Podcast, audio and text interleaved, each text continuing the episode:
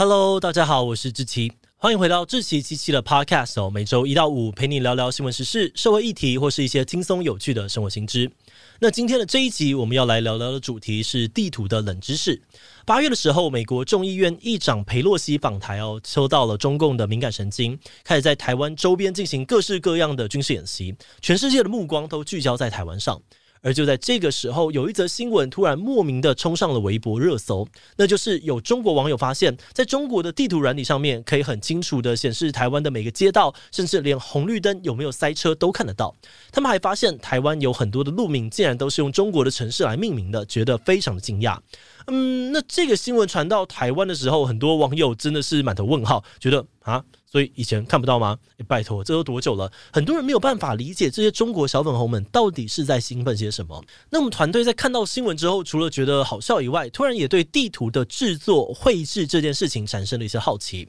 而就在查了一些资料之后，我们也觉得说，嗯。好像蛮好玩的哦，有很多地图相关的资讯，以前真的是从来没有看过。比如说，在中国其实没有一张地图是正确的，而且在 Google Map 上面还藏有完全不存在的幽灵街道。这样子设计地图的意义是什么呢？难道是为了恶搞路人吗？今天就让我们一起来了解这些有点冷门、有点有趣的地图冷知识吧。不过，在进入今天的节目之前，先让我们来一段工商服务时间。你想要开始培养家里小朋友的日常生活能力吗？那就赶快来考虑看看《芒狗狗》绘本吧。《芒狗狗》是我们团队推出的生活教育绘本，内容包含了教小朋友怎么过马路、怎么预防在卖场走失等等的安全行为。另外，还有建立身体界限、认识挫折的情绪、接纳高敏感朋友等等的生活观念。我们在推出之后就大受欢迎，很多家长都回报说，他们的小朋友每天都想要听。另外，也还有深受家长好评，让小朋友非常喜欢的寻宝游戏本，可以让孩子在台湾的场景当中观察细节，不止好玩，又能够让他们练习长时间的专注能力。目前十本全套组合有现省两千元的超划算优惠，那如果输入资讯栏中的专属折扣码 Podcast 七七，就还能够再打九折。现在就赶快点击资讯栏的链接，到芒狗狗官网去看看吧。好的，那今天的工商服务时间就到这边，我们就开始进入节目的正题吧。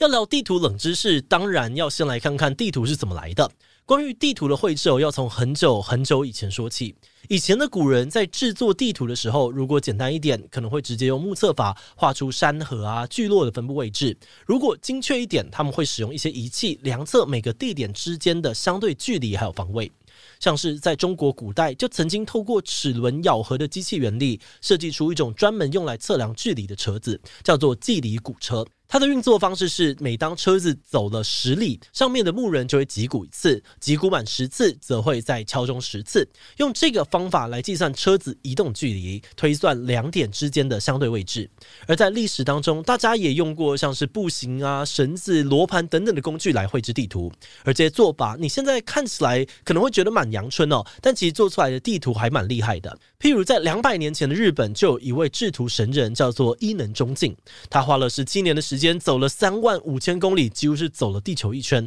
绘制出了一张非常高水准的日本地图。那之所以会说这张地图高水准哦，是因为你把伊能先生的地图拿去与现代日本地图比较，会发现他们几乎没有差别。而且为了确定经纬度，他还从今天的东京徒步走到北海道，以自己的脚步幅度为基准，搭配星象的观测，最后推算出了地球的圆周大小。那虽然他推出来的这个数值跟目前学界认可的还是有点误差，但以那个年代的技术来说，可以获得这样子的结果，已经是非常厉害的一件事情了。那么跟以前比起来哦，现在有了卫星啊、飞机、遥测技术这些厉害的工具，我们现代人使用的地图就完全准确吗？嗯，这个答案是对，但也不对。现在大家常用的地图，也就是你现在脑中浮现地图的样子，通常是用麦卡托投影法绘制的地图。它的原理是把地球投射到圆柱体之后，再展开成平面。用这种方式制作的地图，你在上面任意选择两点，都可以得到正确的方位，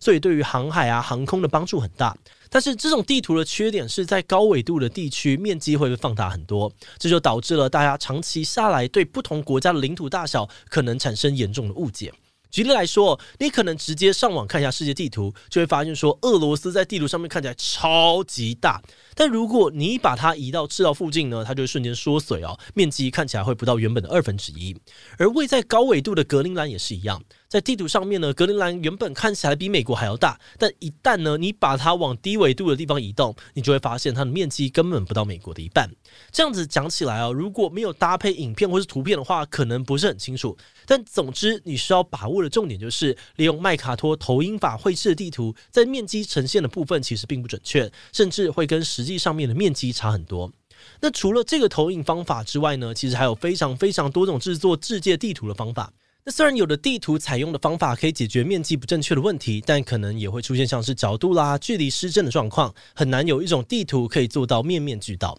毕竟哦，把地球这种球体压成平面的时候，不太可能可以同时兼顾角度、距离、大小的正确性。要做出一张完全正确的地图，技术上来说是有困难的。好的，那撇除这种因为技术上困难，所以想要正确但没有办法完全正确的地图，另外有些地图其实是故意做歪做错的。诶，可是。地图的存在不就是为了给我们提供正确的地理资讯吗？为什么有人要故意做错误的地图嘞？这边我们就要来举一个很酷的例子哦。假如你现在是用 Google Map 去看中国的街道，会发生很神奇的事情。你可以尝试搜寻上海这个城市，然后把地图一直放大、放大再放大，然后就会发现上海竟然有一大堆的地标，像是餐厅啦、酒店啦、公安局等等，竟然全部都坐落在黄浦江上面。嗯，你没有听错，就是这些建筑跟店家在 Google Map 上面的显示呢，全部莫名变成水里世界。这个不是 Google 地图的出错啊，或是误植，也不是什么神秘的时空扭曲，会故意这样子呢，其实是跟一个中国的特殊规定有关。一九九二年，中共通过了一个法律哦，叫做《中华人民共和国测绘法》，里面明文规定，在没有政府官方的许可之下，人们是不可以自行绘制中国地图的。而且这个规定也不是定参考用的哦，以前也真的有人因此受罚，像是几年前就有英国地质系的学生，因为想要绘制中国的断层地图而遭到了罚款。目前只有特定的几家公司有通过中共的许可，才可以合法的绘制地图。但是这些公司测绘的地图也不是画好就可以直接发表。他们还需要经过一次调整，也就是经过火星坐标系的处理之后，才能够公开上架。哎，等等，这个火星坐标系是什么东西啊？中国现在是在火星吗？火星坐标系哦，原名是 GCJ 零二编码系统。简单来说呢，它是一套复杂的演算法，会把地图不规则的拉伸变形，而处理后的坐标当然就不是真实的 GPS 坐标了。所以说呢，这些被拉伸过后的中国街道地图，基本上面都会跟世界通用的卫星地图无法重合，出现大概数百公尺的位移。而后来部分国外的公司干脆配合中国入境随俗哦，像是 Google Map 的中国版，就让原本的卫星地图也用火星坐标系统呢调整。一下来贴合中国的街道地图，而这样的做法虽然暂时解决了位置偏移的问题哦，但因为调整的范围仅限于中国本土，所以在中国跟周边地区的边界上面，还是会有卫星图接不起来的状况。譬如说，在二零一九年中国版 Google Map 上面呢，中国跟香港的这个交界处，我们就会看到桥梁断成了两段，出现了诡异的破图现象。所以简单总结一下，就是说中国的地图因为受到了官方政策的影响。本来就会经过另外的加工处理，会跟现实中的地理有一定的落差。那如果你把这种加工后的中国地图跟其他地区没有加工的地图摆在一起，当然也就会有对接不上的问题。好的，那除了这种故意做错的地图，还有一些我们会用的地图，其实也很神秘，就是它会故意标示一些不存在的地标。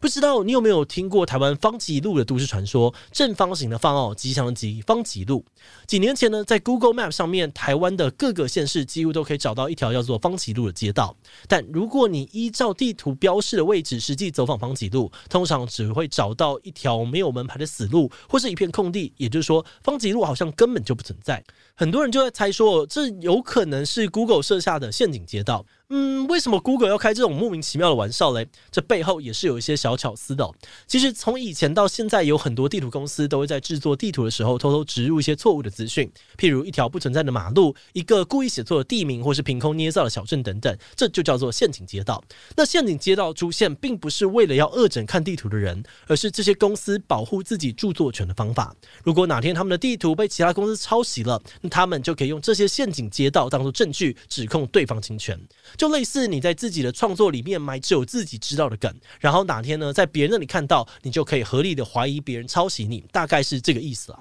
那虽然说现在的 Google 呢已经移除了台湾的方吉路，但根据网友们的回报，大家还是有在地图上面发现一些奇怪的错误地名，而这也很有可能呢又是下一个陷阱街道也说不定哦。那说到时代的地图呢，还有一个非常好玩的卫星地图。有了卫星地图之后，我们也看到那些现实生活中到不了的地方，发现一些不为人知的秘密。像是之前呢，就有不少媒体透过卫星地图试图调查中国在新疆设立在教育营的证据。那就能一般的平民也可以用卫星地图当一下所谓的键盘侦探。像是之前呢，就有日本网友有天闲闲没事做，去搜寻了北韩平壤的卫星地图，诶。不查呢，不知道；一查不得了，他发现北韩市区的高楼住宅格局超级奇怪。简单来说，就是当你从地面上面来看，会觉得马路上面两边都是高耸的大楼，看起来很现代、很厉害。但是如果你把视角往上拉，从上帝视角由上往下看的话呢，你就会发现这些大楼根本就是一片式的，跟屏风一样，只有薄薄的一层，里面都是空心的。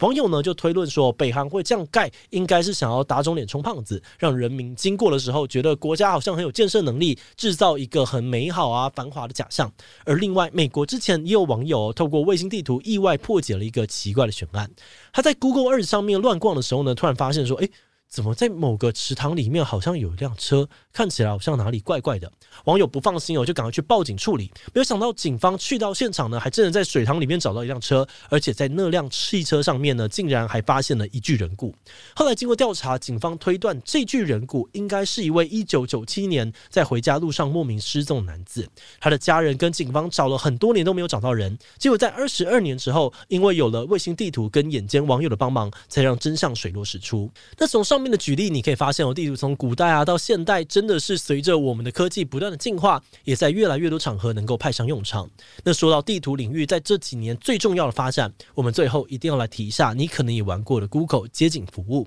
二零零七年，Google 首度推出了街景功能，让使用者可以身临其境、三百六十度观赏不同地点的真实影像。这项服务一推出哦，立刻引起了全球轰动。毕竟这真的超级方便。如果你今天呢要去新的地方旅行，或是你在找一家店，但不知道附近有什么好认的地标，都可以透过街景服务预先查好资料。那为了尽可能搜集全球各地领上，Google 就派出了装有摄影机的街景车，在各国的大街小巷跑跑照。不过，有些车子到不了的地方，就会需要特别的解决方式。有的时候，他们会用三轮车载运这个摄影机，在比较狭小的巷弄里面穿梭拍摄；而有的时候呢，会有工作人员直接背着摄影机前往高山、森林等步道拍摄。甚至 Google 还找过骆驼帮忙，在极端的环境下进行拍摄。而在拍了十几年之后，Google 街景可说是无孔不入，记录了世界各地的人生百态。有的时候，我们会在新闻上面看到，有的人可能在路边尿尿的时候被拍到，有人在家里靠靠的时候被抓包，也有的人呢，在街景车经过的时候刚好被警方逮捕。那虽然 Google Google 拍到的人像都会经过马赛克处理哦，但有的时候还是蛮丑蛮好笑的。这些街景照片真的是无奇不有，没事开一下 Google 街景去逛一下也是蛮舒压的。如果你也看过有什么有趣的街景照片，也都欢迎跟我们分享哦。节目的最后，我们也想要来聊聊我们制作这一集的想法。在查完了这次的资料之后，我们发现哦，地图除了随着我们的科技发展越来越厉害，其实也在用途上面发生了很大的变化。